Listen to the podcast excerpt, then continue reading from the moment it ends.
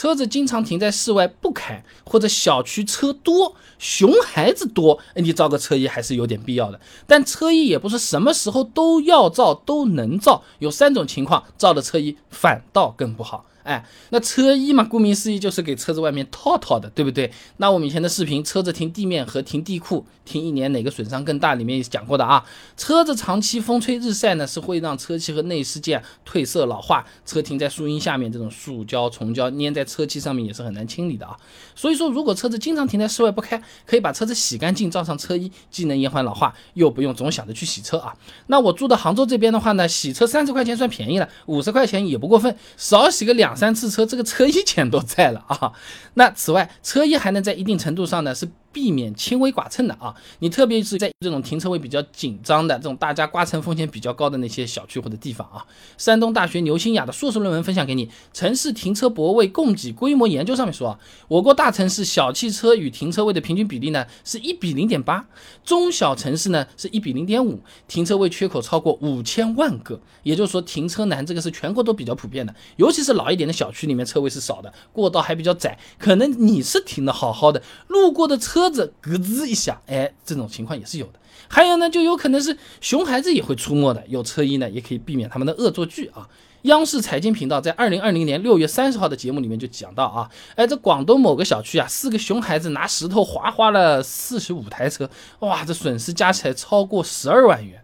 那么车衣它的外层一般呢是一层比较耐磨的牛津布或者是其他的耐磨的材料，内层的话呢是会有棉绒或者是其他更好的材料做一个缓冲，还有防风带做一些固定。即使车子轻微刮蹭一下或者划一下呢，至少是伤在外面，伤不到里面的车漆的，还是有一定的保护作用的啊。不过呢，车衣虽然好处比较多，但实际用起来注意的点也是不少的。比如说有些车子啊，你是不能刚熄火就把车衣罩上去的。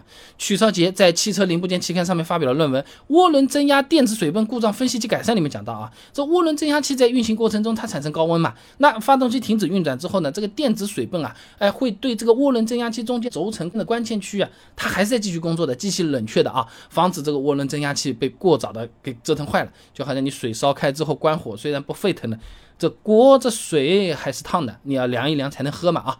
那么这个车子熄火之后，你人走掉了，这个冷却系统还要继续给那个发动机散热一段时间的。所以说你看有些车子啊，你看。关掉了之后，你会很明显听到，嗯，你会听到这个风扇的这个声音的。你哪怕熄火了也有这个声音的，就是冷却啊。如果这个时候你车一快照，就相当于是大热天盖被子啊，有可能还是会影响散热的。熄火有可能还等个几分钟，然后风扇停掉了再去照这个车衣啊。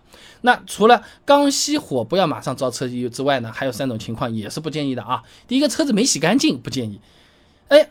你没洗干净，你上面什么什么树枝啊、沙子啊这种东西都有，你的车衣罩在那边，稍微滑动一下，风稍微吹一吹，那不就是拿了块脏抹布在你油漆上这么狂蹭嘛？是不是啊？呃，有可能会留下划痕的啊。所以车子如果是比较脏了，你还没空洗的话，也不推荐罩这个车衣啊。那第二个呢，就是如果在路边停这个车子，又不确定自己有没有违停的话，你最好也不要罩车衣。这个怎么讲？公安部交管局在微博上发布了一个文章，关于违法停车并造车衣遮挡号牌行为的探讨。里面也讲到啊，你针对违法停车同时造车衣的行为，这部分地方公安机关交通管理部门是按照违法停车和故意遮挡号牌两种违法行为联合加在一起做行政处罚的，就四百块钱十二分就没有了。所以说啊，在停车造车衣之前，你先看一看，你不要什么乱乱七八糟的地方。就占人家的车道啊，堵了消防口啊，然后在车一夸夸一照，罚到底的啊，这个十二分就没有了哈。那最后过年前后也不建议造车衣啊。那。好的车衣我们不说，普通一点的网上随便买买的车衣，一般来说这个车衣它是有可燃材料的，鞭炮一放，烟花一放，烧起来的也不是没有啊。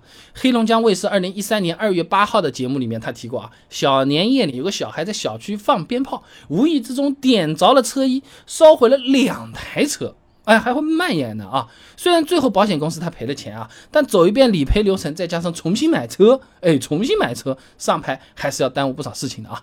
所以过年后还是别造车衣的好啊。那总结一下，如果不常开车，停车呢，室外比较脏的啊，小区里面呢车子又比较多的，道路比较窄的，熊孩子也有可能也是不少的这种情况呢。买个车衣备在那边，必要的时候用，这还是比较不错的。过年放鞭炮的时候，不要随便来玩这个东西的。车子本来就脏兮兮的，你就不要把车衣罩上去了。哎，大概是这么个情况啊。那说到保护车漆呢，不少朋友啊，一到店里面就要被问晕掉的。尊敬的贵宾您好，请问你是要打蜡还是封釉还是镀膜还是镀金呢？我们的价格从五十块到五万块都是有的。那么请问有什么区别呢？贵一点的好一点的，等于没说了。那好好在哪里呢？差差在哪里呢？便宜的一定就不好吗？我们自己来要怎么办？别人做的店里，我们怎么判断它好还是不好？而我油漆刮掉一小块，补漆笔好不好用的？有的说很好，有的说这个就是坑自己。哎，关于车漆相关的方方面面，八篇干货和实操视频都给你准备好了。想看很简单，关注微信公众号“备胎说车”，回复关键词“车漆”就可以了。那我这个公众号呢，每天给你一段汽车使用小干货，文字、音频、视频都有，挑你喜欢的版本就可以了。备胎说车，等你来玩哦。